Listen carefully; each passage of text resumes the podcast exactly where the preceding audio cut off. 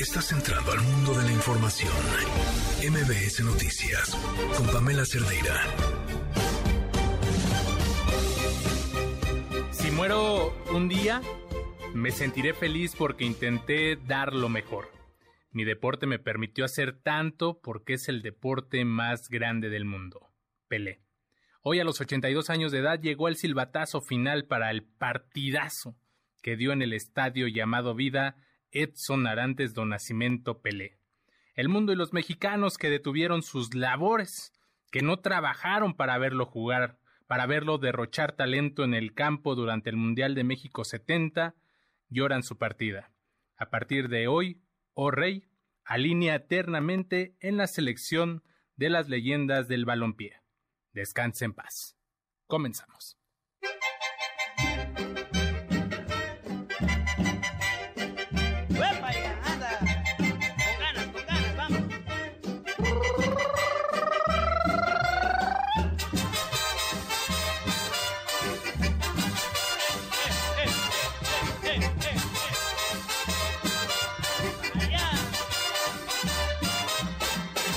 No olvido al año viejo, porque me ha dejado cosas muy buenas. Ah, pues eso es un asunto del movimiento, del partido. Hay polarización, no, hay politización. No nos confundamos. Es un pueblo muy consciente. Al que se quiere pasar de listo, no le va bien. A veces se piensa, la gente no se entera o no sabe de esto. No. Contestar cómo el que aspira y juega sucio o actúa de manera ventajosa o se quiere pasar de listo, no le ayuda, se le revierte, tiene un efecto de boomerang. Entonces hay que tener cuidado con los excesos y hay que aprender a autolimitarse y a respetar al pueblo. Lo ideal sería que todos tuvieran la misma oportunidad. Puedo decirles que no tengo preferencia por ninguno. Todos los que aspiran de nuestro movimiento son Claudia, muy buena, Marcelo, muy bueno, Adán, muy bueno. Y todos los demás, yo no sé cómo le van a hacer en el flanco derecho, porque no tienen gente con experiencia.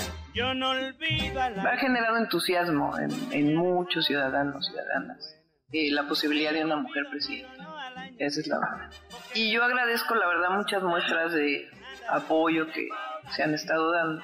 Como lo dije en su momento, no es algo que nosotros estemos impulsando, pero al abrirse esta pues la posibilidad y todo el tema de las corcholatas, pues evidentemente hay mucha gente que se manifiesta, sobre todo por, evidentemente por Adán Augusto, por Marcelo Ebrard, por mí, es eh, natural, digamos, que esto se esté presentando. Hemos podido liberar a personas que por falta de recursos económicos no contaron con una defensa jurídica adecuada para avanzar en la liberación de personas adultas mayores, con enfermedades graves o en fase terminal, víctimas de tortura o que han permanecido durante mucho tiempo en prisión sin ser sentenciadas. De julio pasado a la fecha, 4.120 personas han sido preliberadas. Además, se han otorgado 220 amnistías. 4.340 personas han sido liberadas y hoy se encuentran con sus familias buscando reincorporarse plenamente a su vida.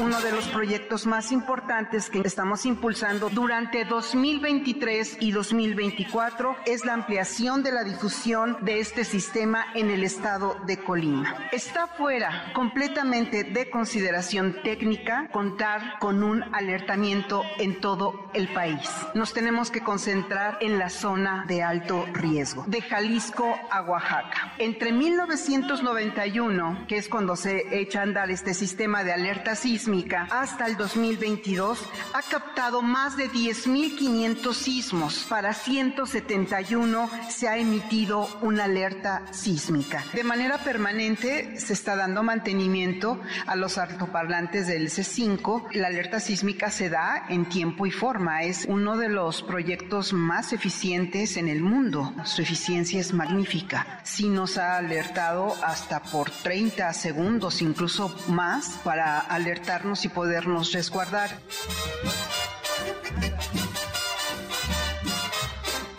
Yo no olvido al año viejo. Ahora es momento de escuchar lo que nos ha preparado Gaby Vargas este jueves 29 de diciembre.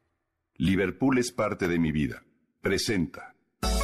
No importa cómo estés, siempre puedes estar mejor. Mejor, mejor. Con Vargas.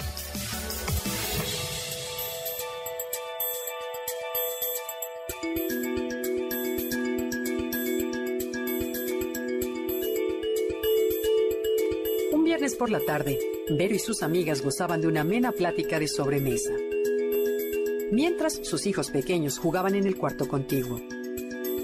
De la nada y de repente, Vero sintió una urgencia de levantarse e ir a ver a su hijo de dos años. Cuando se asomó por la puerta, vio que su pequeño se estaba ahogando con un dulce que se le había quedado atorado en la garganta. De inmediato, corrió y le realizó algunos movimientos que le devolvieron el color al niño y la tranquilidad a la mamá. Vaya susto. La intuición de Vero literalmente le salvó la vida a su hijo. ¿Cómo te explicas este tipo de fenómenos? Estoy segura que tú, querido Radio Escucha, tienes algún relato similar al anterior que has experimentado en carne propia o bien has escuchado de algún amigo o familiar. De acuerdo al HeartMath Institute, existen tres tipos de intuición que se mezclan una con otra, las cuales han sido comprobadas en su laboratorio. Primero está el conocimiento implícito, después la sensibilidad energética y tercera la intuición no local. ¿De qué se trata? La primera, el conocimiento implícito. La mayoría de los libros sobre intuición se refieren a este tipo y se trata de lo siguiente. Con frecuencia sucede que no sabemos cosas que sabemos que sabemos. Es decir, hay ciertos temas que de niños vimos, experimentamos o aprendimos y de adultos las hemos olvidado. Por ejemplo, hoy enfrentamos un reto que quizá en el momento no podemos solucionar, así que le damos unas cuantas vueltas en la cabeza y al rato nos distraemos y lo dejamos a un lado. Sin embargo, el cerebro continúa trabajando de manera inconsciente y cuando menos lo esperas, por ejemplo mientras estamos en la regadera o manejamos, la solución brinca a la mente. Otro ejemplo de este tipo de intuición se da, por ejemplo, en personas que dedican su vida entera a trabajar en una determinada área, por lo que se vuelven expertos en dicha materia. Por ello, pueden detectar sutilezas que causarán un problema en el futuro y que quizá cualquier otra persona, sin su experiencia, nunca hubiera captado. La segunda es la sensibilidad energética. Esta se refiere a la habilidad que algunas personas tienen, gracias a su sistema nervioso, de detectar cambios e información en las señales del ambiente. Por ejemplo, te ha sucedido que al estar de espaldas a una persona, eres capaz de sentir el peso de su mirada. Muchos estudios muestran que este tipo de intuición es real. También estas personas pueden detectar señales magnéticas o estados de ánimos de otras personas e incluso de la Tierra también. Es decir, son sensibles a percibir un temblor antes de que suceda. Lo que sienten es el campo magnético de la Tierra, como lo pueden detectar algunos animales. Por último está la intuición no local. Esta es el conocimiento o sensación de algo que no se puede explicar por experiencias pasadas ni olvidadas. Es precisamente la que Vero tuvo cuando supo que su bebé se estaba ahogando con un dulce en el otro cuarto. O bien la que alguien tiene al saber de antemano que algo en especial va a ocurrir. Seguro te ha sucedido que piensas en una persona y en ese momento recibes una llamada de ella. ¿Cómo lo explicas? Pues numerosos estudios han medido y demostrado que este tipo de intuición también es muy real a través de medir ondas cerebrales, actividad del corazón, conductividad de la piel y otras medidas electrofisiológicas de las personas. Lo curioso es que este tipo de intuición solo sucede con la gente que queremos. Vero no hubiera detectado el problema que su bebé tuvo en ningún otro niño del mundo, solo en el suyo. La forma en la que podemos aumentar nuestra intuición es aquietar la mente y permitir que sea el corazón el que hable. Escucha tu corazón.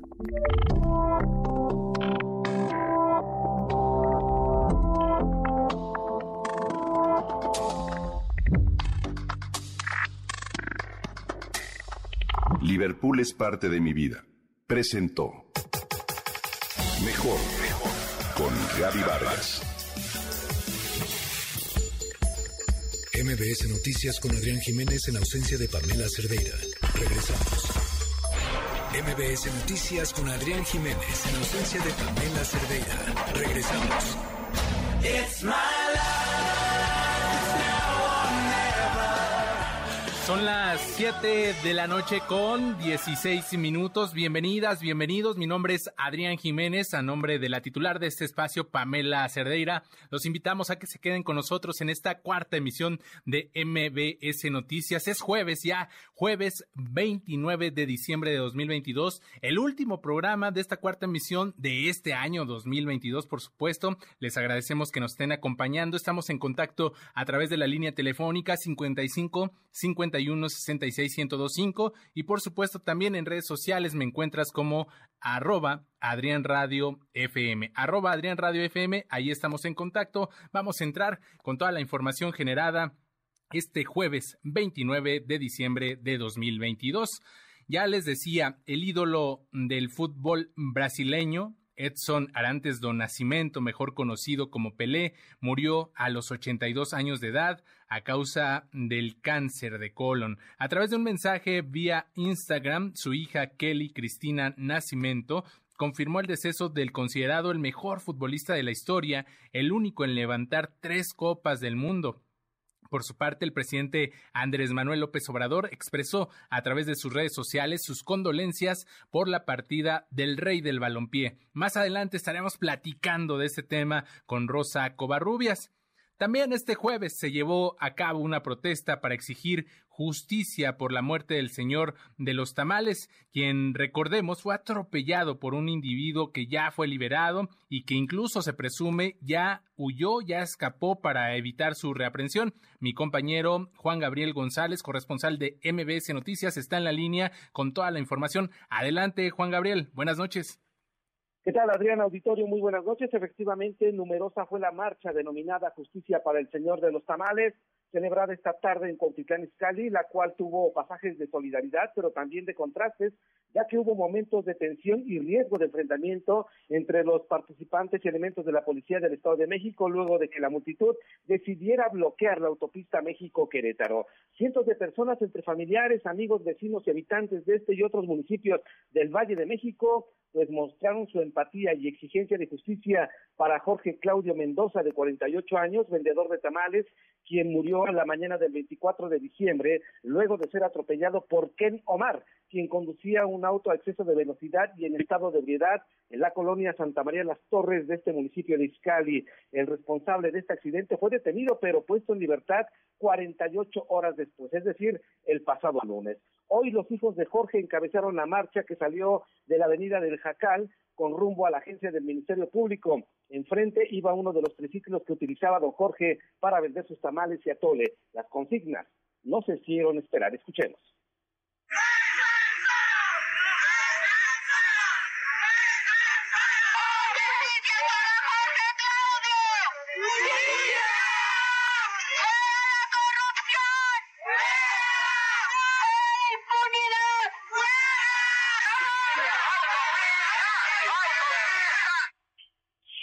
Después de esos gritos que escuchábamos, los manifestantes pidieron a la familia del señor de los tamales bloquear la autopista México-Querétaro para forzar la atención de la Fiscalía Mexiquense, pero ya los esperaba un reducido grupo de granaderos que trató de impedir el cierre carretero, pero los manifestantes eran más y empezaron los gritos, empujones y los golpes. Así se puso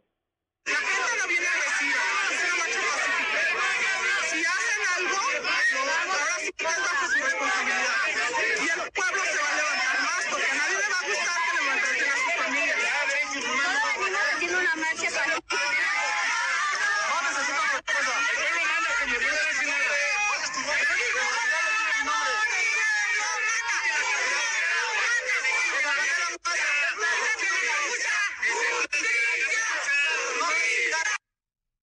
y después de casi tres horas de bloqueo los manifestantes liberaron la autopista pero advirtieron que esta es la primera de varias movilizaciones que están dispuestos a realizar hasta que sea reaprendido Ken Omar, el responsable de atropellar y matar a Jorge Claudio Mendoza, quien sostenía a su familia vendiendo atole y tamales. Pero el conductor no solamente está libre, como bien lo decías, Adrián, sino que ya se dio a la fuga porque el Ministerio Público inició la carpeta de investigación por el delito de homicidio culposo, el cual no amerita prisión preventiva oficiosa y por eso fue dejado en libertad la mañana del pasado lunes. Lo que sucedió hoy en Cuautitlán Izcalli. Adrián. Juan Gabriel, preguntarte nada más rápidamente, este enfrentamiento, ya nos decías, con granaderos, eh, de, a, qué corporación pertenecen? ¿A los estatales, municipales? Eh, ¿Sabemos?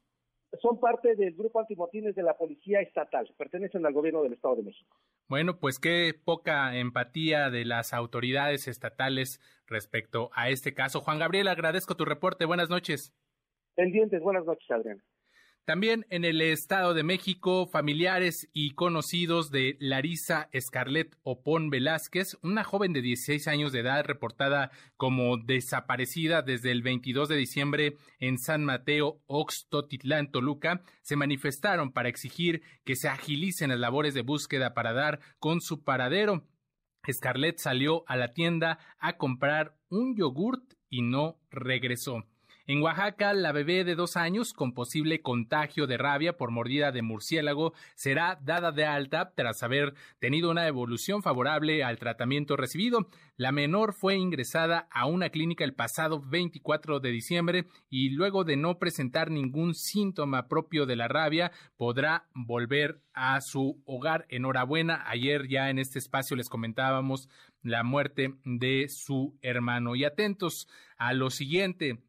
Luego de que la Corte Suprema de Estados Unidos suspendiera el levantamiento de la medida conocida como Título 42, Texas ha reportado un incremento en cruces ilegales de migrantes a través del río Bravo. Escuchemos la información que nos preparó Camelia Muñoz, corresponsal de MBS Noticias en Coahuila. Adelante. Mientras que autoridades de Coahuila emprendieron una serie de operativos con helicópteros y reanudando inspecciones por tierra, además del retén que el Instituto Nacional de Migración mantiene sobre la carretera 57, el jefe de la patrulla fronteriza en el sector del río, Jason D. Owens, informó en sus redes sociales que se intensificaron los cruces de personas por el río Bravo en las ciudades de Acuña y Piedras Negras. El funcionario norteamericano expresó en sus redes sociales que en menos de 24 horas localizaron cuatro grandes grupos de personas que suman 1.400 migrantes, además de los aseguramientos que han hecho de grupos menores a 100 personas. Desde el pasado martes se observó la presencia de un helicóptero de la Secretaría de Seguridad Pública de Coahuila recorrer el río Bravo y algunos sectores de Piedras Negras, donde se suelen ver migrantes, mientras que se instalaron retenes en municipios de la región de los cinco manantiales para evitar la llegada de personas extranjeras a la frontera. Aunque se pidió una entrevista con la titular de la dependencia coahuilense, Sonia Villarreal Pérez, esta no respondió a los mensajes ni a las llamadas. Para MBC Noticias, Camelia Muñoz. Camelia Muñoz, muchas gracias. Este jueves, Rusia emprendió un ataque masivo con varios misiles en contra de Ucrania. Según un informe preliminar, Rusia habría disparado 69 misiles en contra de instalaciones eléctricas y otras instalaciones. De la totalidad de proyectiles, las fuerzas ucranianas interceptaron y derribaron 54. El Ministerio de Defensa de Ucrania informó que el ataque dañó 18 edificios residenciales y 10 instalaciones de infraestructura crítica en 10 regiones. En más información internacional, en Bolivia, organizaciones civiles anunciaron un paro de actividades por 24 horas. Esto ante la detención del gobernador local y principal opositor del gobierno oficialista, Luis Fernando Camacho. En unos minutos más estaremos abordando este asunto aquí en la cuarta emisión de MBS Noticias. Mientras tanto, en Perú, la recién llegada a la presidencia del país, Dina Boluarte, afirmó este jueves en rueda de prensa que las declaraciones del presidente Andrés Manuel López Obrador sobre la destitución del exmandatario Pedro Castillo no representa el sentir del pueblo mexicano respecto al país andino. De vuelta a temas de nuestro país, la Facultad de Estudios Superiores Aragón citó a los involucrados en el presunto plagio de la tesis de licenciatura de la ministra Yasmín Esquivel para esclarecer cómo se dieron los hechos. Mientras tanto, continúan los llamados para que renuncie a su cargo en el máximo tribunal. René Cruz tiene toda la información. Adelante.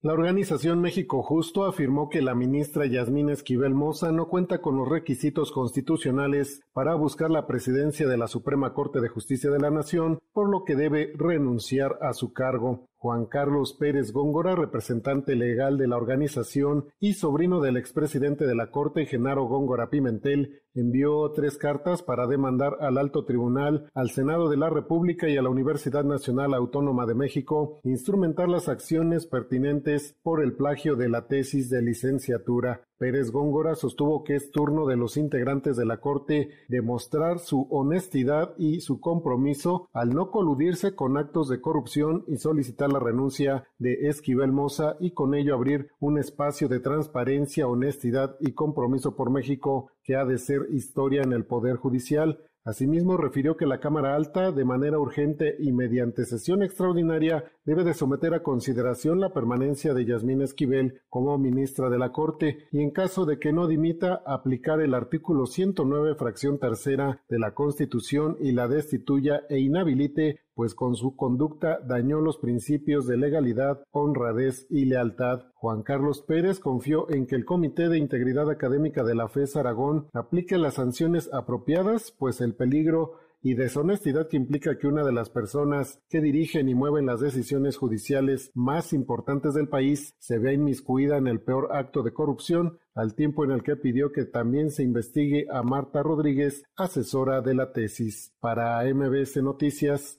René Cruz González. Agradezco tu reporte, René. Buenas noches y atentos a lo siguiente. La Junta de Coordinación Política de la Cámara de Diputados recibió la nueva propuesta de la Comisión Nacional de Derechos Humanos para integrar el Comité Técnico de Evaluación de Aspirantes a consejeros del Instituto Nacional Electoral del INE. Escuchamos tu reporte, Angélica Melín.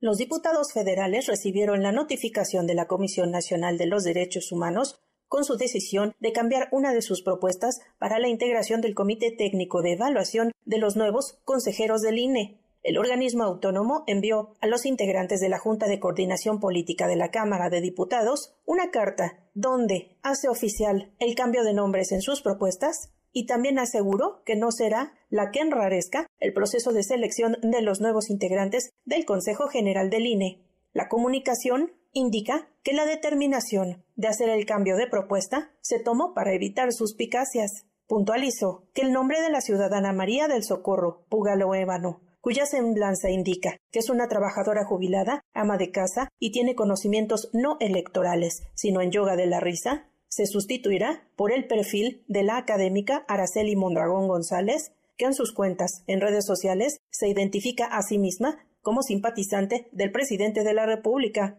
La presidenta de la CNDH, Rosario Piedra, recalcó que en el proceso de selección de los nuevos integrantes del INE, el cual dijo es trascendental para la vida democrática del país, es necesario dejar a un lado los litigios, los debates innecesarios y los distractores. Sin embargo, Piedra Ibarra justificó la designación de la señora experta en yoga de la risa al afirmar que de primera instancia sí tenía méritos y capacidades para ocupar un lugar en el grupo de evaluación de los aspirantes al INE. Sin embargo, dio marcha atrás a su decisión para abonar a que el Instituto Electoral sea una instancia verdaderamente autónoma, alejada de las presiones o las influencias de gobiernos, partidos o poderes fácticos. Para MBS Noticias, Angélica Melín. Gracias, Angélica Melín. La oficina de prensa del Vaticano confirmó que el Papa emérito Benedicto XVI continúa grave de salud, pero estable. Adelante con los detalles, Nora Bucio.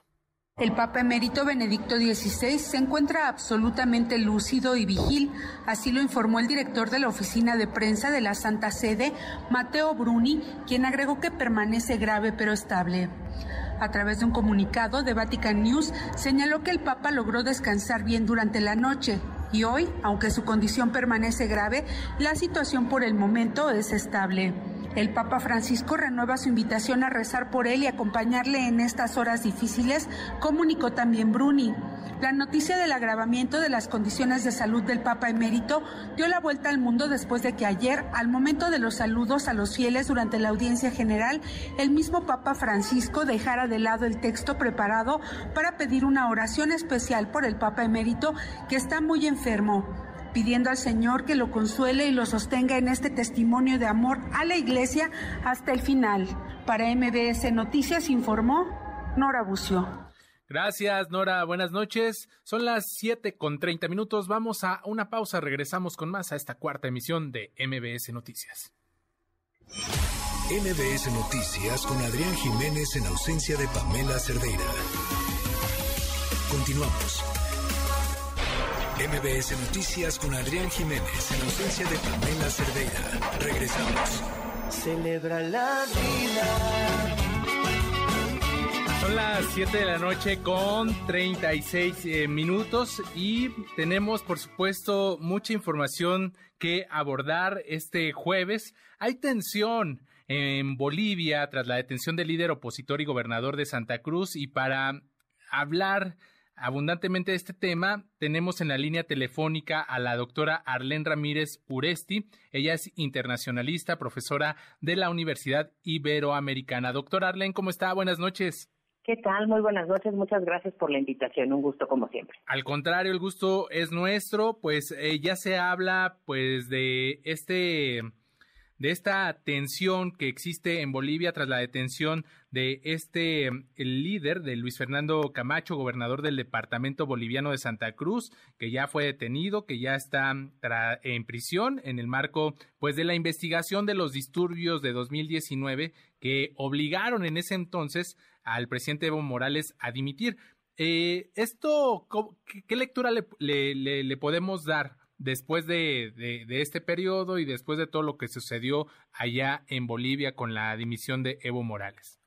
Bueno, pues definitivamente es un es un tema preocupante. La estabilidad de Bolivia hoy depende no solamente de las, del cauce que se dé a la investigación y el proceso que se le dé finalmente en uno de los escenarios posibles para el opositor Luis Fernando Camacho. Lo que lo que sucede es que eh, a dos años de todo esto ¿no? El, gobierno de Luis Arce sigue estando con una inestabilidad y sobre todo con un tema de gobernabilidad bastante importante. Eh, lo que está buscando es eh, estabilizar y generar este, esta credibilidad en su gobierno, ¿no? A partir de la detención de un liderazgo político que ha crecido y que además se está extendiendo en algunos sectores importantes del país. Eh, este, digamos, e, esta detención podría derivar en más eh, protestas, en disturbios, podría, digamos, eh, enardecer a un sector de, de, la población que apoya a Luis Fernando Camacho. ¿Qué, qué, qué podríamos estar esperando? ¿Una nueva crisis, el inicio de una nueva crisis política?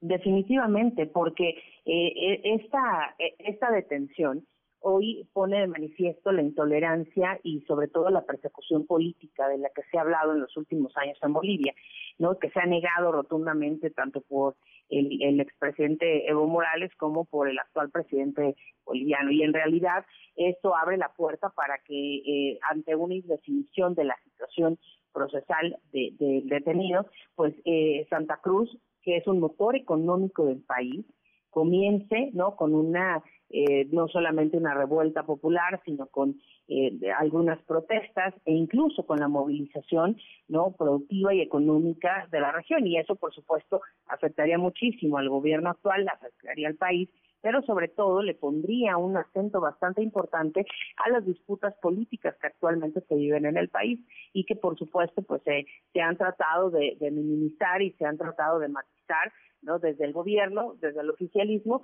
este, hablando incluso de, eh, que en aquel momento este eh, estos liderazgos políticos, ¿no? Que incluyen eh, a, a, la expresidenta interina, Janine Áñez, por ejemplo, ¿no? O a José Luis Camacho, pues que también eh, de alguna forma se especule sobre eh, un, un intento de golpe de Estado, eh, tratando de revertir un poco la imagen que hay actualmente de lo que realmente ocurre. Estamos platicando con la doctora Arlene Ramírez, profesora de la Universidad Iberoamericana, internacionalista. Y déjeme preguntarle, doctora, eh, ya pues eh, los simpatizantes de Luis Fernando Camacho eh, hablan de un secuestro o incluso de esta persecución política. Obviamente el gobierno oficialista lo está negando, pero sí podría haberse detrás de esta detención, digamos, algún tipo de venganza.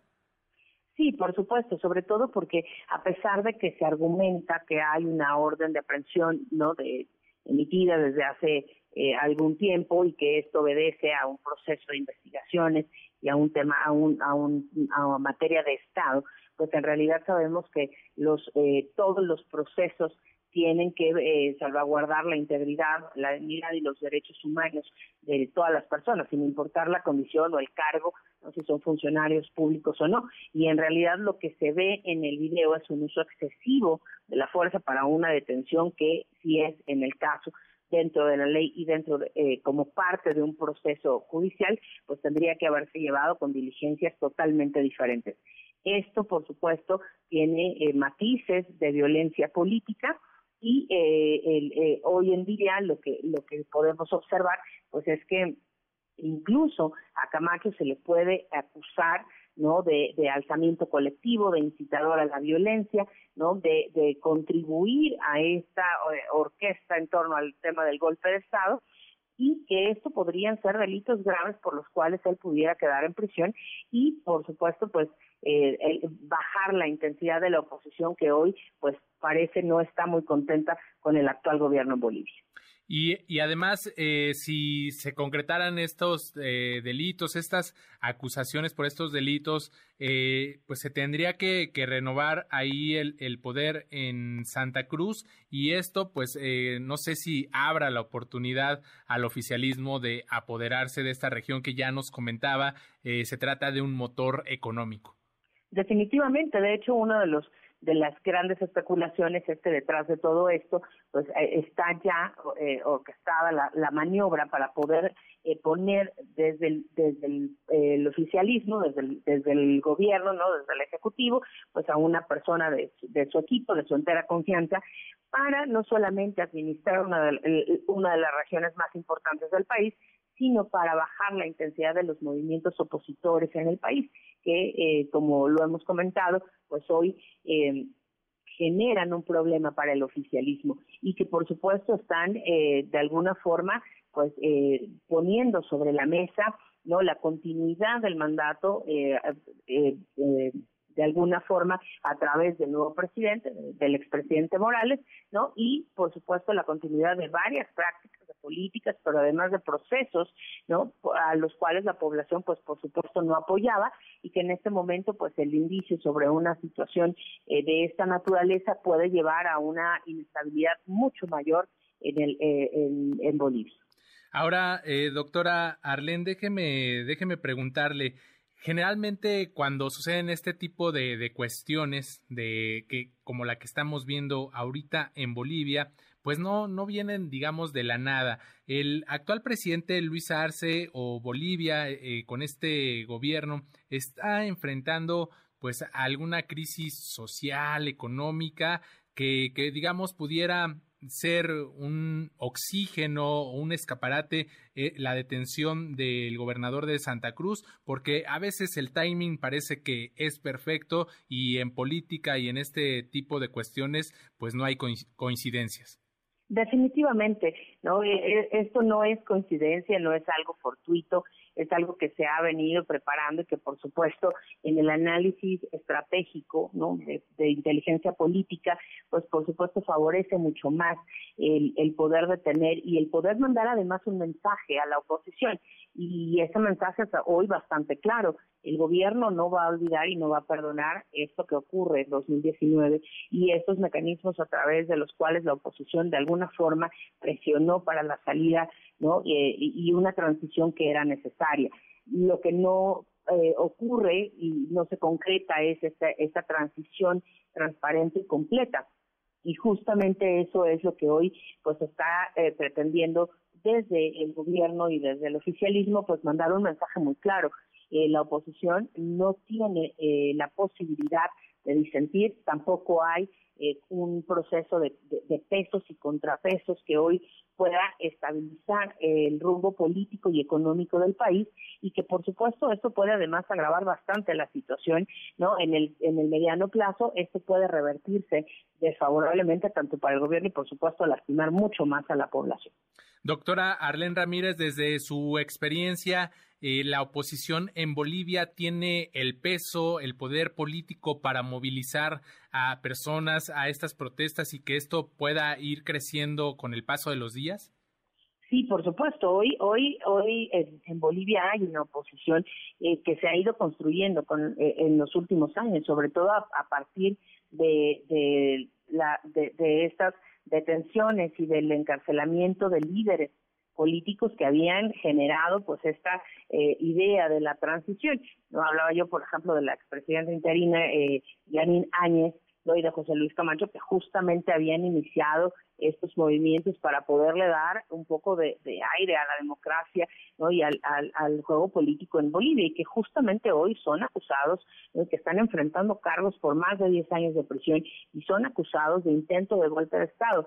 ¿No? Que, finalmente eh, en un intento por romper el orden constitucional se le da a la oposición una carga y un peso específico negativo en lugar de generar un diálogo, no de generar consenso y de generar lo que cualquier democracia eh, abierta y libre debería de generar, que es justamente que haya pesos y contrapesos y que haya el derecho a disentir. Hoy eh, en Bolivia esta oposición que ha ido creciendo paulatinamente claramente no tiene la, oportunidad y el derecho a expresar una opinión contraria al gobierno. Y eso no solamente va en contra de los derechos humanos, sino de los derechos políticos de los actores que hoy pues están en el ojo del huracán.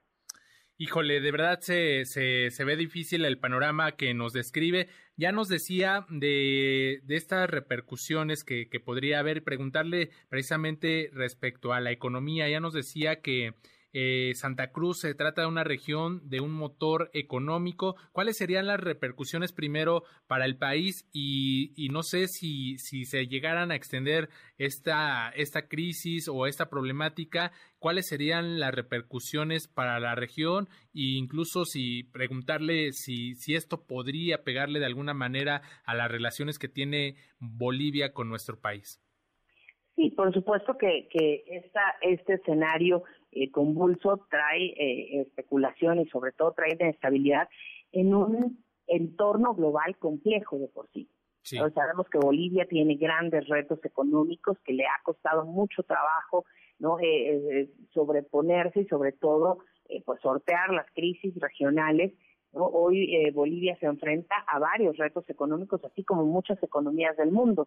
Es uno de los países quizá más lastimados por la crisis del cambio climático la parte agrícola, no eh, ha sufrido bastante eh, y hoy en día justamente pues la estabilidad económica puede favorecer mucho los procesos políticos y viceversa. Algo que preocupa desde luego es que siempre en este tipo de, de estiras y aflojes políticos pues sean los ciudadanos ¿no? Y, los grupos más vulnerables quienes padecen ¿no? los embates económicos de una inestabilidad política.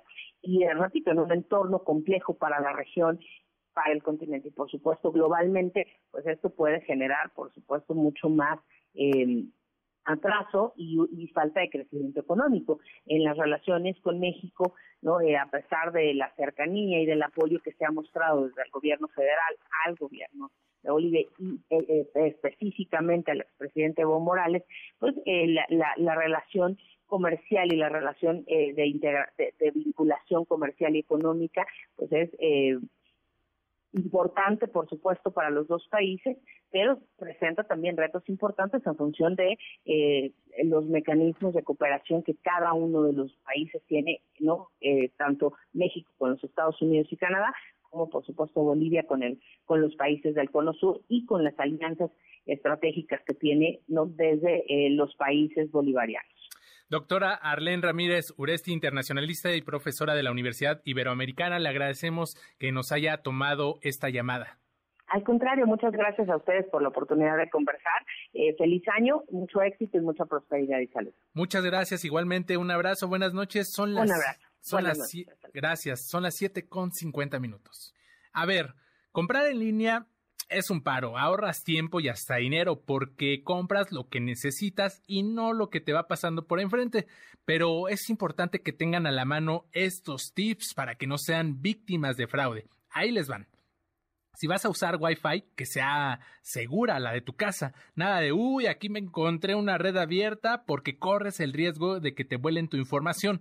Una página de Internet segura empieza con https dos puntos diagonal diagonal y tendrá la imagen de un candado cerrado. Búscalo en la esquina superior izquierda de la página antes de la dirección del sitio. Asegúrate de que lo tenga. Ojo con los mails que llegan con ofertas. A veces son gente que se hace pasar por esas tiendas para bajarte tu información. Lo más seguro para comprar hoy son las tarjetas digitales cuyo código de seguridad único cambia cada cierto periodo de tiempo. Si además de eso quieres tener un super blindaje, algunas instituciones tienen aplicaciones que te permiten encender y apagar tus tarjetas para que estén disponibles solo cuando tú las quieras usar. ¡Feliz shopping! Y ahora vamos a escuchar cómo se van a llevar a cabo los festejos de Año Nuevo en distintas entidades de nuestro país. Para esto saludo con mucho gusto a nuestros corresponsales en Guerrero, a Eduardo Guzmán, a Israel García Rojas en Quintana Roo, a Judith Medrano en Nuevo León y el Samarta Gutiérrez Jalisco, quienes nos comparten cómo se van a llevar a cabo estos festejos de Año Nuevo. Buenas noches, adelante. Buenas noches, Adrián. Te informo que la gobernadora de Guerrero, Evelyn Salgado Pineda, sostuvo que la seguridad y bienestar de los turistas y residentes son una prioridad para los tres niveles de gobierno. Por ello, se mantiene y refuerza el trabajo coordinado y de vigilancia permanente en la red carretera estatal y autopistas para brindar atención y auxilio a quienes se dirigen a los diversos destinos turísticos y de playa que ofrece el Estado para recibir el nuevo año 2023. Pues estamos reforzando prácticamente pues todos los municipios, todas las regiones particularmente y también por el número de visitantes que se tendrán. Obviamente Acapulco tendrá un reforzamiento especial, al igual que Cihuatanejo. Ayer estuvimos supervisando también las fuerzas que van a estar reforzando este operativo. Iguala, Costa Chica, Costa Grande. Salgado Pineda extendió la invitación a que visiten Guerrero y los destinos de playa como Acapulco para disfrutar de la gala de pirotecnia y así despedir el 2022 y dar la bienvenida al 2023, teniendo como escenario la Bahía de Santa Lucía. Detalló que para esta edición se contará con un espectáculo de 200 drones que iluminarán durante 8 minutos el cielo de la Bahía de Acapulco previo a la ya tradicional gala de pirotecnia. En este año, cabe mencionar, se tienen programados 10.194 disparos de fuegos artificiales de diversos calibres que serán manejados por más de 40 personas profesionales a lo largo de 17 plataformas colocadas en 5.800 metros de la franja de arena del puerto, además de dos equipos de rayo láser que acompañarán el espectáculo piromusical a lo largo de 10 minutos. Además de Acapulco, esta gala se llevará a cabo en 15 locaciones del estado, en los municipios de Chilpancingo, Tasco, El Binomio Ixtapas y Guatanejo, Copala, La Unión, Tecpan, Benito Juárez, Coyuca de Benítez e Iguala. Hasta aquí la información desde Guerrero. Vamos ahora a Quintana Roo con mi compañero Israel García Rojas. Gracias, Eduardo. En Quintana Roo, turistas y pobladores se preparan para despedir el 2022. Los visitantes aprovechan los pocos momentos de sol que el Frente Frío 20 permite que se asomen los rayos de sol para lograr el bronceado deseado. Restaurantes y bares preparan las decoraciones y regalos que le ofrecerán a todos sus clientes para recibir el año nuevo. En las casas de los pobladores de Quintana Roo se alistan para cocinar las cenas para despedir el año viejo. Oliva Echeverría, turista de Yucatán, nos dijo cómo celebran la despedida del año 2022. Bueno, en Año Nuevo normalmente ya el 24 lo pasamos con la familia y el Año Nuevo ya es más con los amigos. Eh, normalmente vamos a comer, cenar y después de eso un after, ya fiesta, vamos de party, prácticamente relajado, pero puro baile, cantar y tomar. Este fin de semana las actividades en el Aeropuerto Internacional de Cancún registran cifras récord el pasado miércoles se llegó al pasajero número 30 millones. Las autoridades de seguridad hasta este jueves reportan un saludable saldo blanco. Desde el Caribe mexicano les deseo un feliz y próspero año nuevo. Ahora nos vamos con mi compañera Judith Medrano en Nuevo León. Gracias Israel Los regiomontanos también se alistan para celebrar la llegada del año nuevo. En las calles del centro de Monterrey acuden a las tiendas para adquirir ropa y así recibir el 2023. También buscan aquella que es de color amarilla para el dinero y roja para encontrar el amor. En el mercado Juárez, uno de los más antiguos de Nuevo León, busca la prosperidad con lociones, perfumes, jabones, hierbas, saumerios y cualquier producto que ayude a obtener la buena fortuna el próximo año y también las tradicionales uvas. El clima ha sido benévolo en Nuevo León y el Parque Fundidora, el Paseo Santa Lucía y la Macroplaza son los sitios favoritos de las familias debido al colorido que ofrecen con la instalación de luces multicolores. A diferencia de días pasados, la temperatura en Monterrey y su área metropolitana ha sido favorable al marcar ahora 29 grados, lo que propicia la convivencia familiar al aire libre, en donde las carnes asadas serán uno de los platillos que los regios te gustarán este último día del 2022. Ahora vamos a Jalisco con Elsa Marta Gutiérrez. Gracias, Judith. Miles de visitantes, tanto extranjeros como nacionales, recibirán Año Nuevo en el municipio de Puerto Vallarta, considerado el principal destino turístico de Jalisco y el segundo a nivel nacional. Su clima, gastronomía, playas, ríos, montañas, así como la vida nocturna, son los principales atractivos que conquistan a quienes llegan por tierra, aire o mar. Tan solo en las últimas horas arribaron tres cruceros. El turismo extranjero proviene principalmente de Estados Unidos y Canadá. El director de turismo de playa del estado de Jalisco, Arturo Dávalos Peña, dijo que es difícil prever cuántos turistas estén disfrutando del paradisíaco puerto en vísperas de Año Nuevo pero reportó un lleno total. En esta temporada, también los municipios de Tapalpa y Mazamitla son elegidos para disfrutar de la última noche de este 2022. Mientras en la zona metropolitana de Guadalajara, autoridades estatales y municipales han implementado un operativo para evitar que las familias enciendan fogatas en la vía pública como parte de sus festejos y costumbres. Lo que se busca evitar es una mala calidad del aire. Hasta aquí la información desde Jalisco.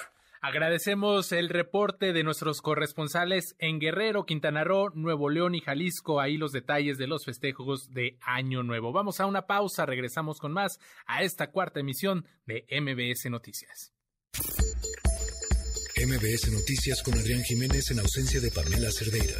Regresamos. MBS Noticias con Adrián Jiménez en ausencia de Pamela Cerdeira. Regresamos último sobre tecnología con José Antonio Pontón. ¿Qué tal? Buenas noches, José Antonio Pontón. El día de hoy, apps y el invento más destacado del año. ¿Cómo estás? Hola Adrián, ¿cómo estás? Pues sí, aquí andamos ya en las últimas de, del año y por eso te traigo las aplicaciones pues más destacadas del 2022. Comenzamos con Lensa, la famosa aplicación de fotografías en donde tú subías tus retratos o tus selfies y una inteligencia artificial te las hacía tipo anime, te las hacía tipo pues una, una ilustración, ¿no? Al estilo K-pop diferentes ilustraciones, aunque obviamente pues, todos poníamos las más bonitas, ¿verdad? Aunque de pronto sí salían unas cosas medio surrealistas que no subíamos a, nuestras redes sociales, pero Lensa fue una aplicación que costaba, costaba una lana, ¿no? Costaba como 70 pesos hacer tus, tus retratos con esta inteligencia artificial. La inteligencia artificial funcionaba en donde tienes una base de datos de muchos artistas y la misma computadora, digamos el robot, el algoritmo, pues te convertía tu imagen en diferentes estilos, ¿no? Muy muy, muy de moda, pues los últimos, este prácticamente este mes y ya después todo el mundo lo deja de usar. Eh, por otro lado, pues también TikTok Now y Real, estas dos aplicaciones que pues TikTok Now sí es nueva, sí es de 2022, sin embargo Real es del 2018, sin embargo en este año tomaron popularidad porque pues a partir de que los tiktokeros dijeron, ah, no, pues este, aquí ya se están llenando de rucos, ¿no? Llenando de viejitos, pues me voy a ir a otra red social y por eso se empezaron a migrar a Be Real, que es esta aplicación social, una plataforma social en la que tú subías una publicación, ya sea foto o video. En el caso de Be Real, únicamente foto. En el caso de TikTok Now, que es prácticamente lo mismo, una, un video también en donde se activaba la cámara frontal y la cámara trasera este, de tu teléfono para subir lo más orgánico posible o lo más real posible tu publicación en el determinado tiempo que la aplicación te decía. Y si tú no subías nada, pues entonces no podías ver absolutamente nada de lo que publicaban tus amigos. Entonces, bueno, pues también fue muy popular. Y bueno, también eh, eSound. eSound es una aplicación para escuchar música gratuita. Bueno, música música de manera legal gratuita. ¿Por qué? Porque esta aplicación que se llama eSound no es precisamente nueva, pero también este año se popularizó, en la cual lo que hace es agarrar la base de datos de plataformas musicales gratuitas, como por ejemplo YouTube, y ahí este, nada más lo ordena la música tipo Spotify, más o menos, una, una UX o una interfase de usuario, una, gráfica muy, muy amigable, muy tipo Spotify, en la cual obviamente, bueno, pues puedes este, estar escuchando música gratuita y de manera legal. Y por último, bueno, pues uno de los inventos definitivamente más destacados de este 2022, aunque su lanzamiento fue el 25, sí, el 25 de diciembre del 2021, prácticamente hace un año, fue el lanzamiento del telescopio James Webb.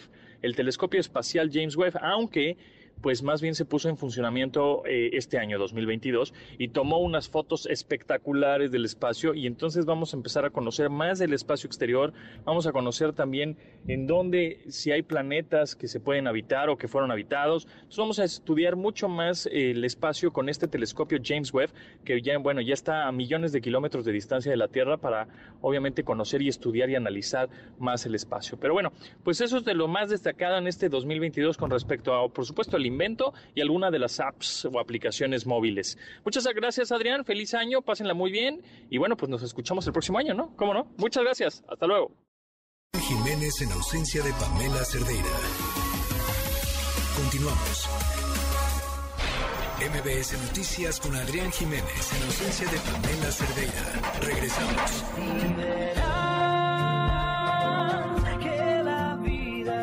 Ya son las 8 de la noche con 10 minutos. Muchas gracias por seguir con nosotros en esta cuarta emisión de MBS Noticias. Entramos a la segunda hora informativa. Les recuerdo el teléfono en cabina 51 66 1025. Por supuesto, también estamos en contacto a través de Twitter, arroba Adrián Radio FM. Así me encuentras jueves, jueves 29 de diciembre de 2022. Vamos con toda la información generada este día.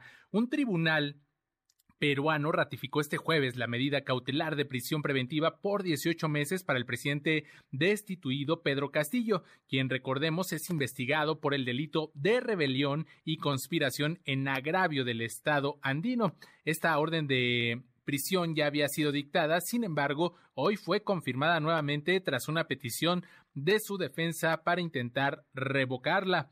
Y atentos a lo siguiente. Un tribunal confirmó un amparo para detener el auto de formal prisión en contra del llamado rey de la basura, Cuauhtémoc Gutiérrez de la Torre, ex líder priista aquí en la Ciudad de México, señalado por encabezar una red de prostitución. René Cruz tiene toda la información. Adelante. Un tribunal colegiado confirmó el amparo que se le concedió a Cuauhtémoc Gutiérrez de la Torre para el efecto de que se deje insubsistente la resolución del 22 de marzo de este año con la que se dictó el auto de formal prisión en su contra por los delitos de tentativa de trata de personas en su modalidad de explotación sexual agravada cometidos en agravio de las víctimas identificadas con los nombres de Diana y Candy dentro de la causa penal 35 diagonal 2022. Esta resolución no implica que el exdirigente del PRI capitalino vaya a recuperar su libertad, por lo que deberá permanecer en el penal del Altiplano hasta que la jueza interina decimoséptimo de lo penal en la Ciudad de México emita una nueva resolución, la cual deberá estar fundada y motivada por unanimidad, los magistrados del Quinto Tribunal Colegiado en materia penal determinaron que el agente del Ministerio Público Local y la representación de las víctimas no impugnaron adecuadamente el fallo de Eric Zabalgoitia Novales, titular del juzgado décimo cuarto de Distrito de Amparo en materia penal, motivo por el cual debe quedar firme. Asimismo, consideraron infundados los agravios de la autoridad ministerial, ya que hasta este momento no se advierte violación al principio de presunción de inocencia en sus diferentes vertientes como regla probatoria tanto procesal o estándar de prueba. Del mismo modo resolvieron que son infundados los argumentos de Gutiérrez de la Torre, toda vez que no es posible que el órgano de control constitucional analice si acredita o no el cuerpo del delito y su probable responsabilidad, pues de realizar ese análisis existiría la posibilidad de emitir un pronunciamiento que le perjudique debido a que el tribunal podría no compartir la opinión del juez de distrito respecto a que hubo violación al principio de legalidad y seguridad jurídicas. Para MBS Noticias, René Cruz González. Gracias, René Cruz. En la Ciudad de México, agentes de la Fiscalía General de Justicia detuvieron a una mujer identificada como María del Socorro por su presunta responsabilidad en el delito de homicidio de un menor de seis años, quien el pasado 21 de diciembre murió tras presuntamente haber sido atacado por perros al interior de un domicilio en la alcaldía Miguel Hidalgo. En otros temas, luego de que el senador Ricardo Monreal dijera que la inseguridad sigue causando estragos, el presidente Andrés Manuel López Obrador rechazó posicionarse para evitar confrontaciones. escúchenlo.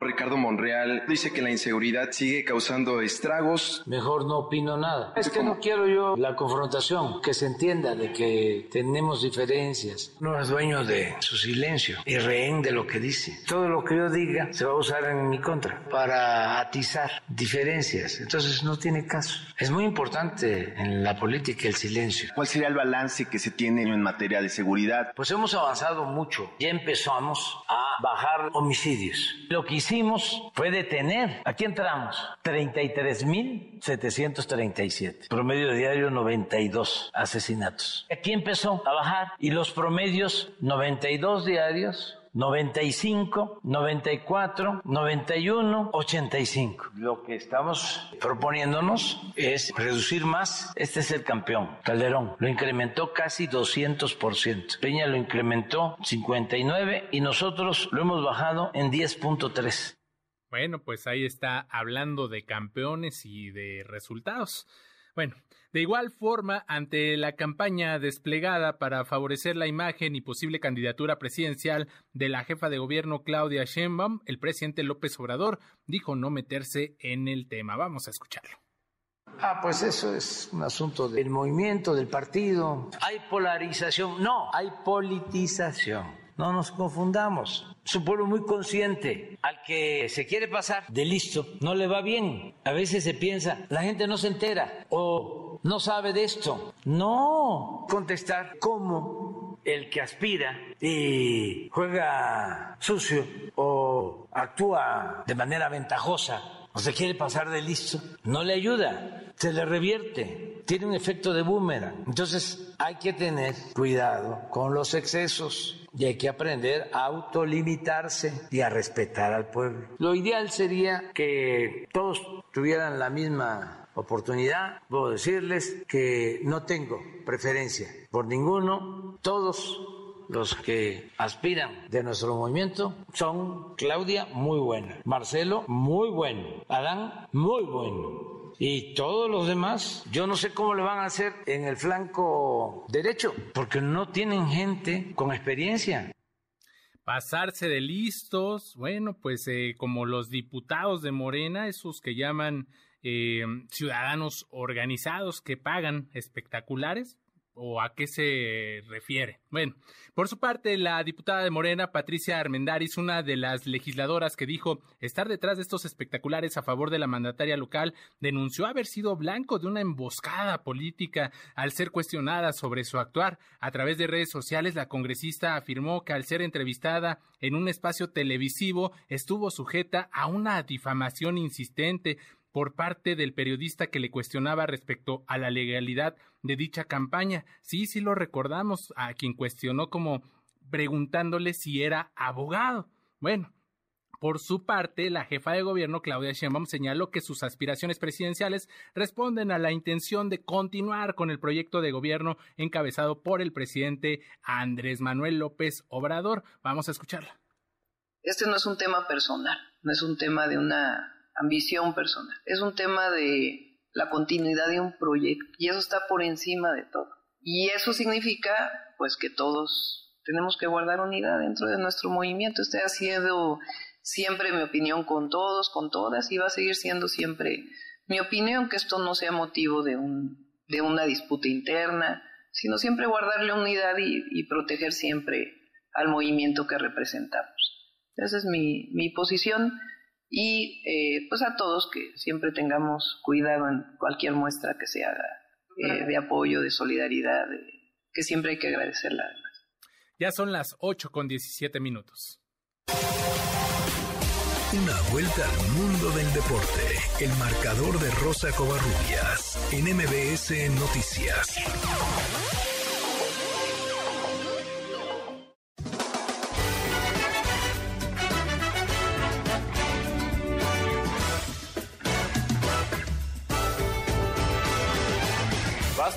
Horizonte.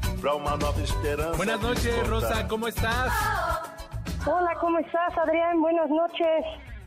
Pues con una mala noticia iniciamos, supongo, este, pues no hubiéramos querido cerrar el año con esto, pero pues se despide una estrella eh, mundial del, del balompié.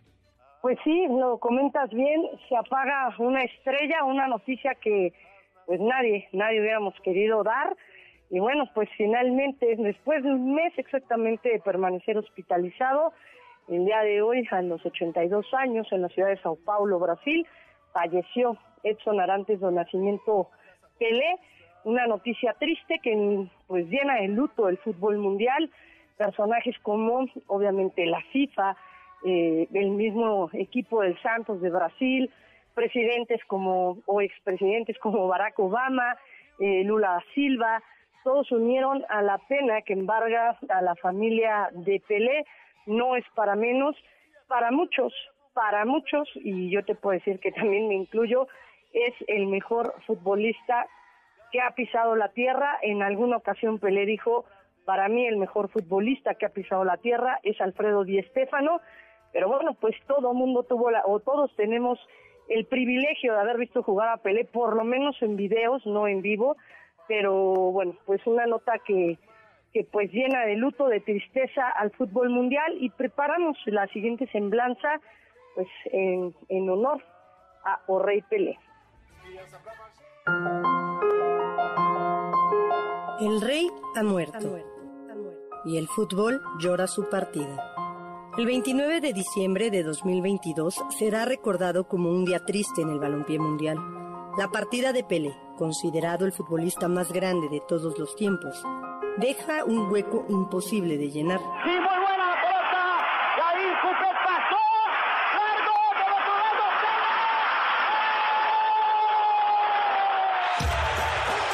Nacido el 23 de octubre de 1940 en Tres Corazones, Minas de Gerais, Edson Arantes do Nascimento comenzó a amar el balón desde pequeño, gracias a su padre, quien también fue futbolista.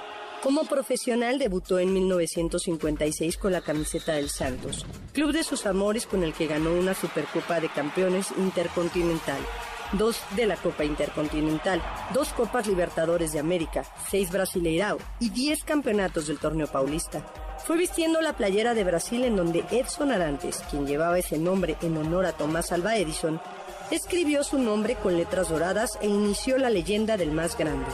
Con 17 años debutó en una Copa del Mundo, maravillando a los rivales que quedaron anodadados con su calidad y su forma de jugar, con una selección brasileña que revolucionó para siempre la forma de jugar este deporte, con un juego bonito.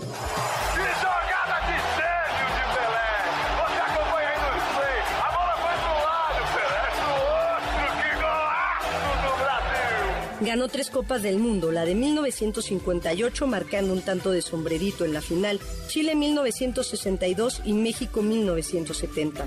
Fue justo en este mundial donde Pele se enamoró para siempre de este país. Mi cariño muy grande por todo lo que la gente de México ha hecho por mí dentro y afuera de, de la cancha.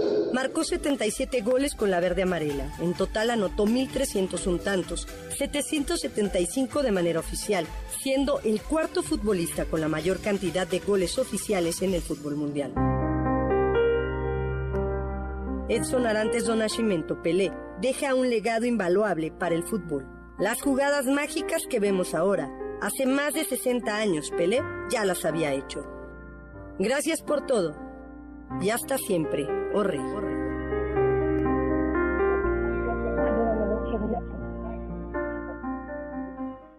Ayúdame con el. Vaya, Rosa, pues excelente eh, eh, cápsula y, y ya lo decías tú al inicio de tu intervención, este, que él decía que Di Stefano era el futbolista más impresionante que había visto y eso hablaba de su humanidad, de su calidad como, como ser humano y que redondeaba finalmente su talento. Pues sí, y bueno, pues hay que hay que decirlo, ¿no? Después de, de O'Reilly eh, se han manifestado, se han dicho muchas eh, cuestiones, de hecho el diario Marca en España publicaba hoy que los cuatro más grandes pues ya están en el cielo, hablando precisamente de Alfredo Di Stéfano, de O'Reilly Pelé, que falleció hoy, eh, Johan Cruyff y, y Diego Armando Maradona, para muchos considerados los cuatro más grandes, y bueno pues ahora eh, pues ahora lo podemos decir no lo de Lionel Messi que se une a las filas de los más grandes de los futbolistas más grandes en la historia pero sin duda alguna eh, ahí hay videos no o sea lo podemos decir Adrián en los videos se ve cómo cómo Pelé y cómo ese Brasil revolucionaron el fútbol mundial. Lo conseguido por Pelé pues no no no tiene comparación con los otros tres grandes que, que bien mencionas, para mí también el, astro que, que, pues todavía se ve incansable, alguien pueda, pueda llegar a hacer lo que, lo que él logró. Están los videos, por supuesto, a mí me tocó verlo en, en videos y justo lo decías, esas jugadas, ese yogo bonito, pues eh, ya lo hacía él, ¿no? Estas jugadas que ahora vemos con muchos futbolistas, él, él ya las tenía pues en un talento nato. Pues sí, Adrián, exactamente un talento nato. Y bueno, pues ahora a esperar, eh, el Bolsonaro manifestó que van a ser tres días de luto mundial y pues eh, esa situación eh, se va a extender el próximo martes. Se espera que sea, bueno, pues eh, el funeral de Pelé, lo van a velar también en el Estadio del Santos de Brasil pues estaremos muy pendientes de todos los acontecimientos alrededor del fallecimiento de O Rey Pelé. Muchas gracias, Rosy. Gracias, Adrián. Buenas noches. Buenas noches. Son las 8 con 25 minutos. Vamos a una pausa. Regresamos con más a esta cuarta emisión de MBS Noticias.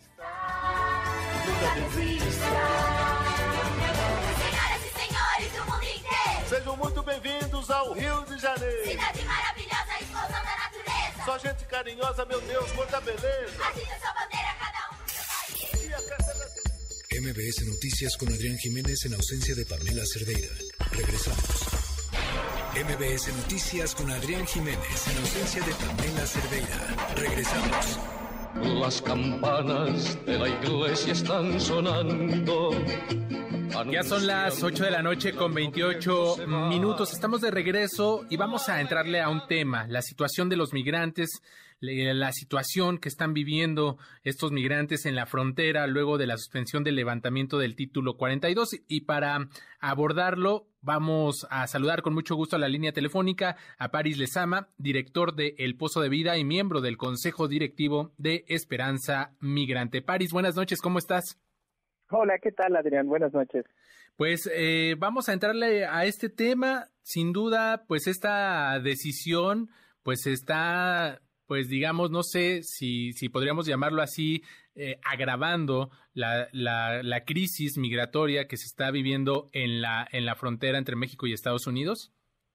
Sí, mira, yo creo que eh, efectivamente esto agudiza la situación, la, la crisis que existe, uh -huh. eh, porque hay que entender que esto viene de una incertidumbre total, ¿no? Una incertidumbre que viene, pues, bueno, desde el 20 de marzo del 2020, cuando Donald Trump, a través del CDC, que es el Centro de Control y Prevención de Enfermedades de allá, pues levanta el conocida política, el título 42, con el cual, pues, de manera ilegal, sí. eh, está permitido a las autoridades expulsar a personas rápidamente hacia la frontera con México. Entonces, pues eso pasa ya en el, el 20 de marzo del 2022 a partir de ahí pues está vigente hasta que en mayo de, la, de este año Joe Biden pues pone fin a través igual del mismo CDC pero ya con Joe Biden uh -huh. pone fin al título 42 pero resulta que pues hubo 24 estados que solicitaron una medida cautelar para que este título 42 siguiera en ese mismo mayo de este año entonces sigue este eh, se, se da este un juez federal eh, de Luisiana, si no me equivoco, levanta, eh, más bien dice que no se puede suspender el título 42 y después resulta que el 16 de noviembre en Washington, eh, un juez federal igual, pero ya en Washington, dice que se termina el 21 de diciembre. Se saben que el 21 de diciembre se acaba el título 42, entonces tenemos dos órdenes de dos jueces federales que están en el mismo nivel, una de mayo de este año que dice que se tiene que dejar y otra del 16 de noviembre que dice que se tiene que quitar. Entonces esto se va a la Suprema Corte y la Suprema Corte dice, pues saben que hasta que deliberemos en enero, esto sigue. La cosa es que esta incertidumbre y esta fecha del 21 de diciembre en el cual el juez de Washington dijo se levanta, pues generó un montón de expectativa. Tal fue la expectativa que, por ejemplo, Enrique Lucero, que es director de Asuntos Migratorios de Tijuana, comentó que hay aproximadamente nueve mil migrantes viviendo en refugios y casas del migrante y en otras áreas de esa ciudad fronteriza en las últimas semanas. Eh, algo importante de esto es que cerca del 60% de estos migrantes que están ahí en Tijuana son mexicanos desplazados de estados como Michoacán, Guerrero, Veracruz, Oaxaca.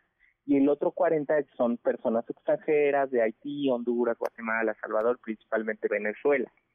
Entonces, calculamos entre las asociaciones civiles y, las diferentes organizaciones que trabajan este tema que actualmente hay entre 25 mil y 30 mil personas migrantes en cinco diferentes puntos de la ciudad, del país, perdón, en puntos fronterizos.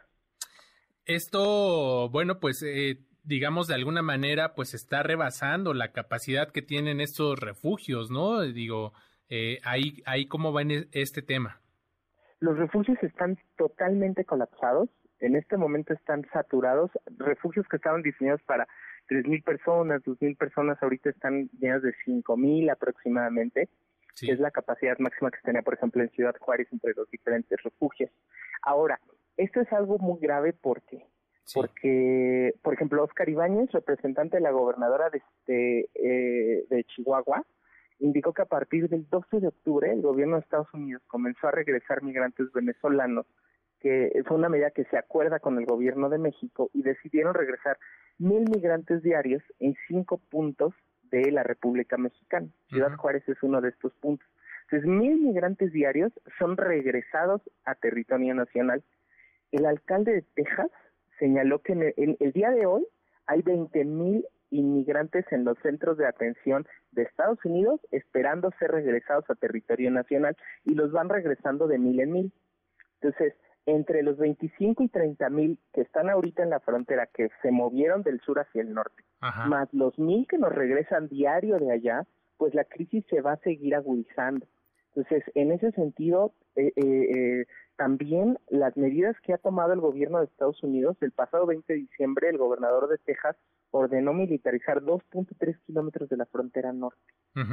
Eso significa que ya no van a poder cruzar hacia los Estados Unidos y todos los migrantes que son regresados, pues está haciendo un tapón mucho más fuerte, lo cual si de por sí ya está colapsado, en unos días vamos a ver una cuestión insostenible.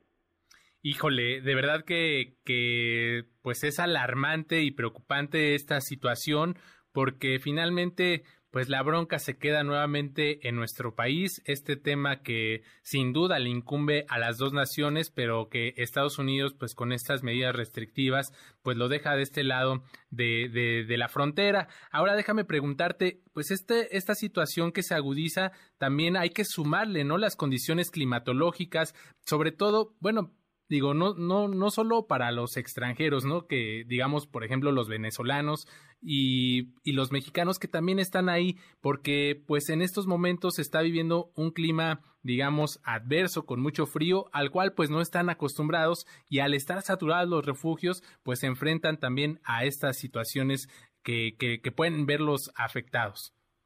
Sí, y yo creo que aquí lo importante es destacar justamente que el 60% de las personas migrantes son nacionales, que no encuentran las condiciones, eh, las condiciones, o más bien el Estado no les brinda las condiciones para que ellos puedan acceder a una vida plena.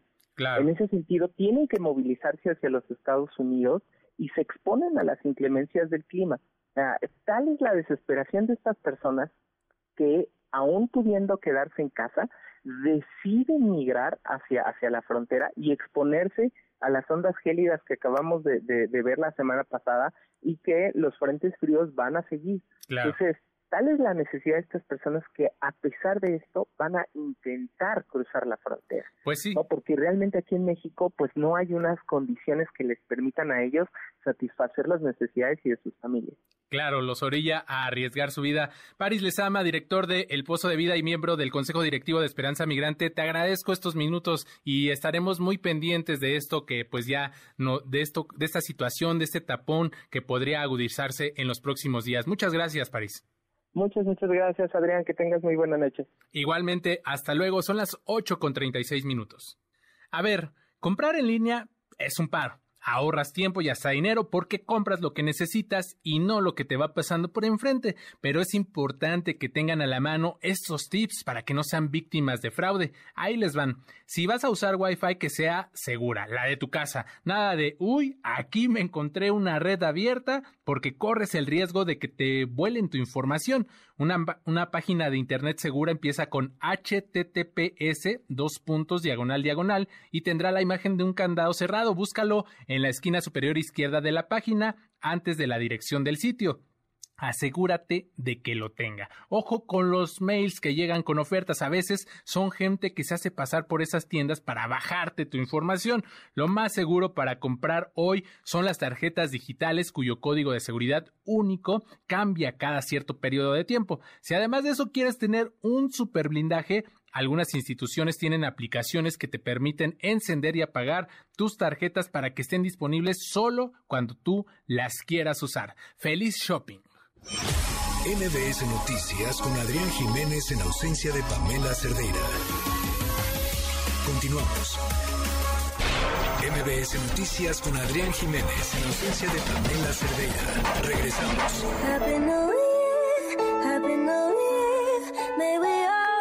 Continuamos, son las 8 de la noche con 40 minutos y bueno, pues vamos a la línea telefónica porque tengo eh, el gusto de saludar al diputado federal eh, de Morena por el estado de Guanajuato, al diputado Emanuel Reyes Carmona. Diputado, buenas noches, ¿cómo está? Estimado Adrián, me da muchísimo gusto de saludarte. Muy buenas noches, a tus órdenes. Saludo con mucho gusto a todo tu amplio auditorio. Muchas gracias, diputado. Pues antes que nada, pues agradecerle estos minutos, esta llamada y, y preguntarle, eh, ha, ha habido un tema que pues estos días salió, este, pues hay distintas eh, versiones entre los diputados, unos eh, se atribuyen eh, pues haber orquestado esta campaña a favor de la jefa de gobierno Claudia Sheinbaum mediante la contratación de estos espectaculares. ¿Cómo, cómo está el asunto para explicárselo a la ciudadanía?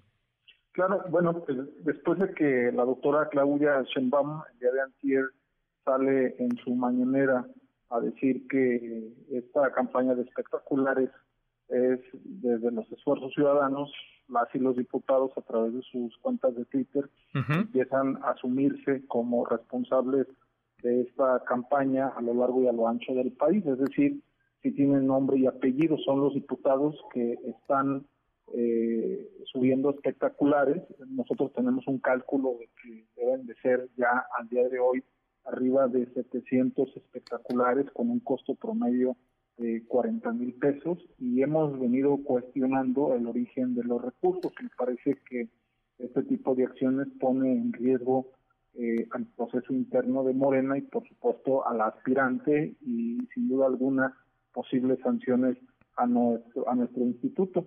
Esto sin duda alguna por la posibilidad de actos anticipados de campaña. Consideramos que si hay una violación al 134 constitucional, al 11 de la Ley General en materia de delitos electorales, al 445 numeral 1, inciso A de la LEGIPE, entre otras disposiciones. Entonces creo que lo que nosotros hoy estamos haciendo desde otra vertiente, eh, pues claro que estamos buscando la unidad del partido, la unidad del movimiento, pero por otro lado estamos haciendo un llamado a las y a los diputados a que actúen con muchísima responsabilidad y con mesura.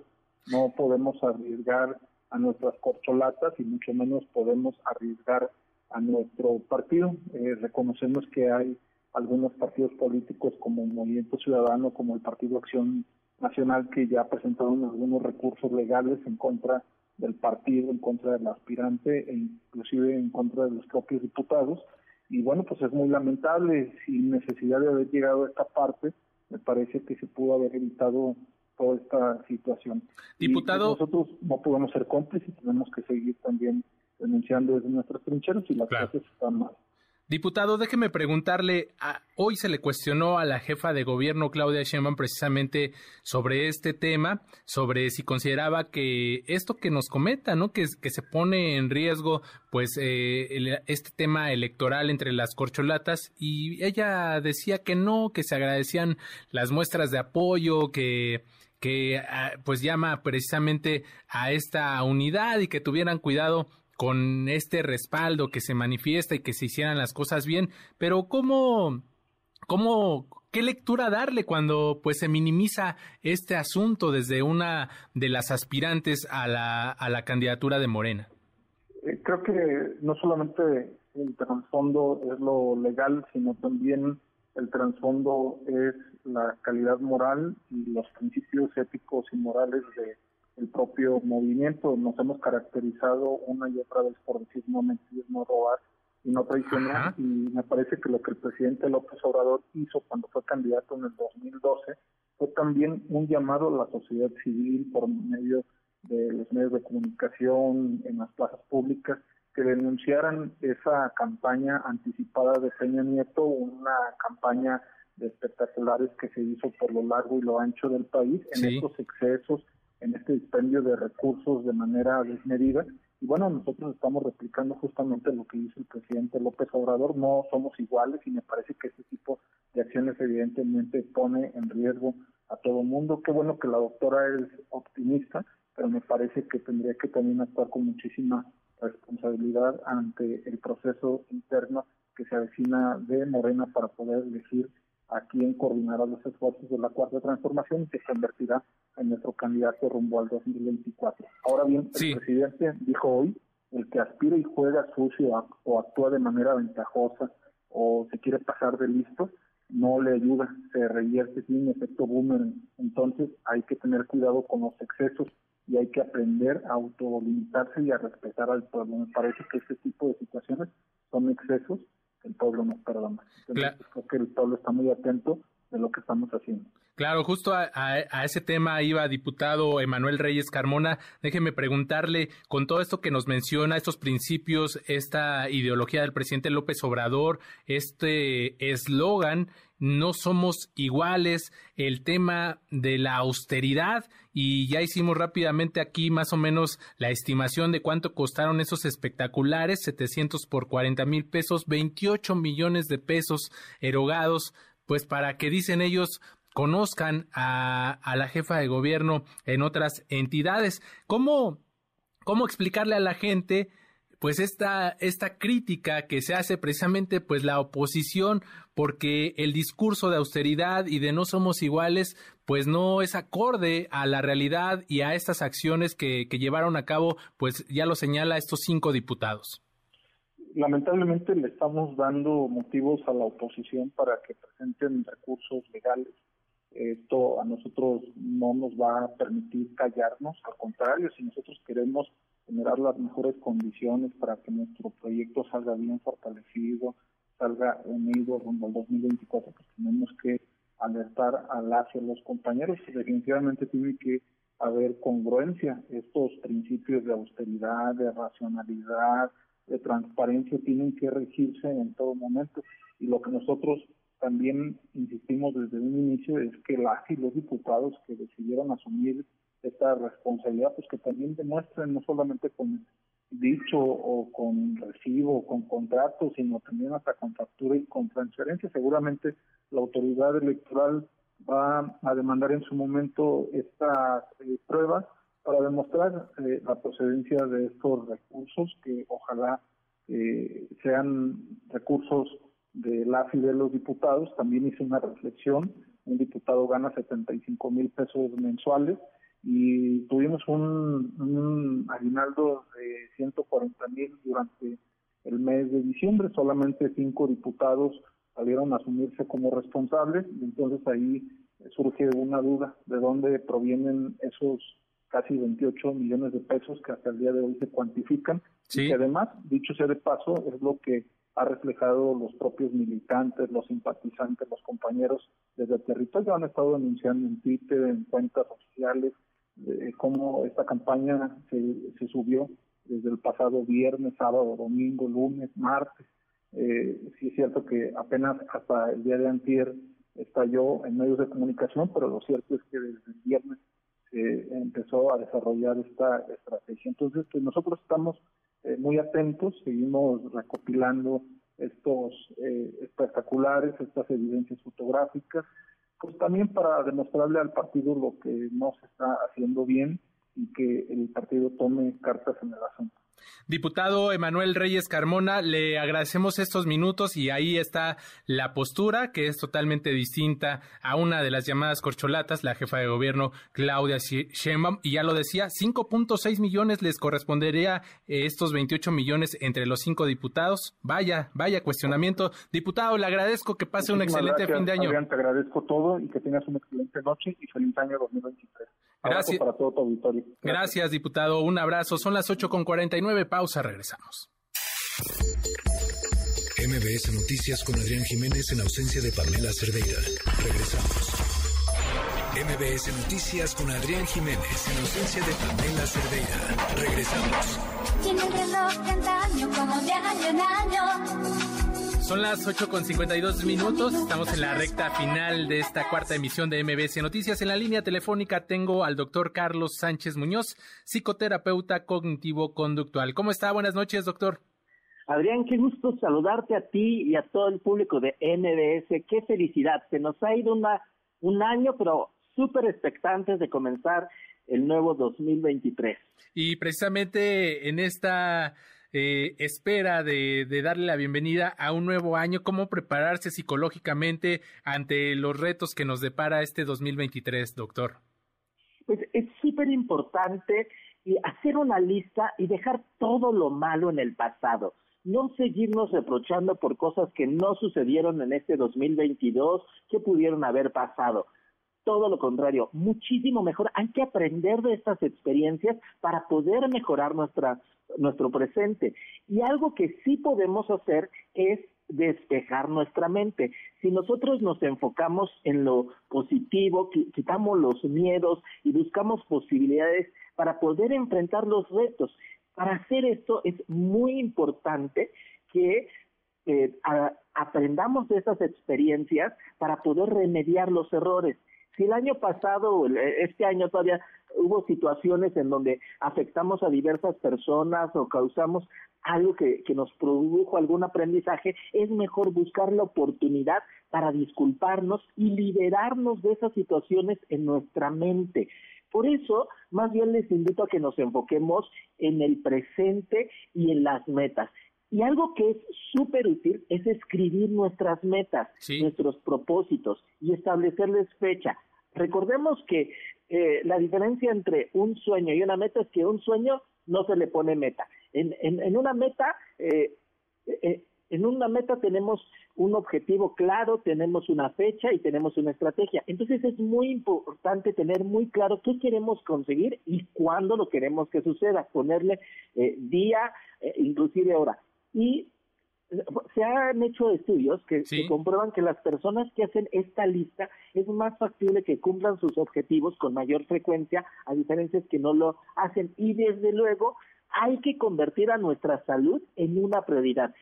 Algunas personas por sus diferentes circunstancias no le prestan mucha atención, pero hay que enfocarnos en nuestra salud física y mental. Es muy importante que busquemos ayuda especializada y que sigamos aprendiendo. No importa si es algo directamente relacionado a nuestra ocupación, a, nuestra actividad profesional o, un hobby, pero es súper importante que nos enfoquemos a algo, eh, a ejercitar nuestra mente y ser muy agradecidos. Hagamos una lista de todo lo bueno que sucedió en el 2022.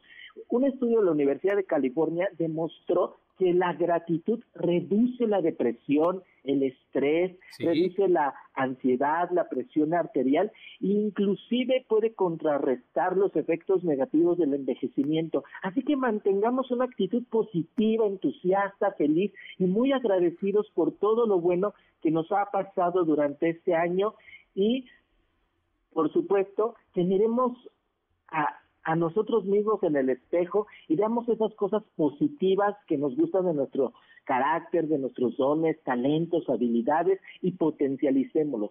Pensemos, visualicémonos qué queremos lograr y pongámosles fecha.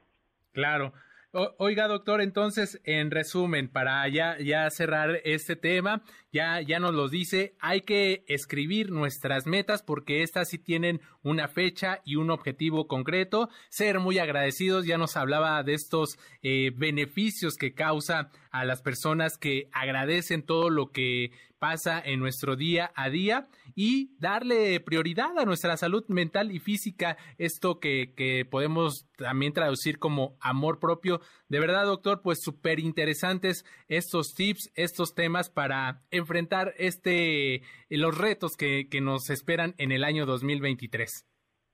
Fantástico, Adrián. Pues todo lo mejor para ti, para toda la audiencia de MBS que le gusta estar informada y que están pendientes de su salud física y emocional. Que sea el mejor de los años el 2023.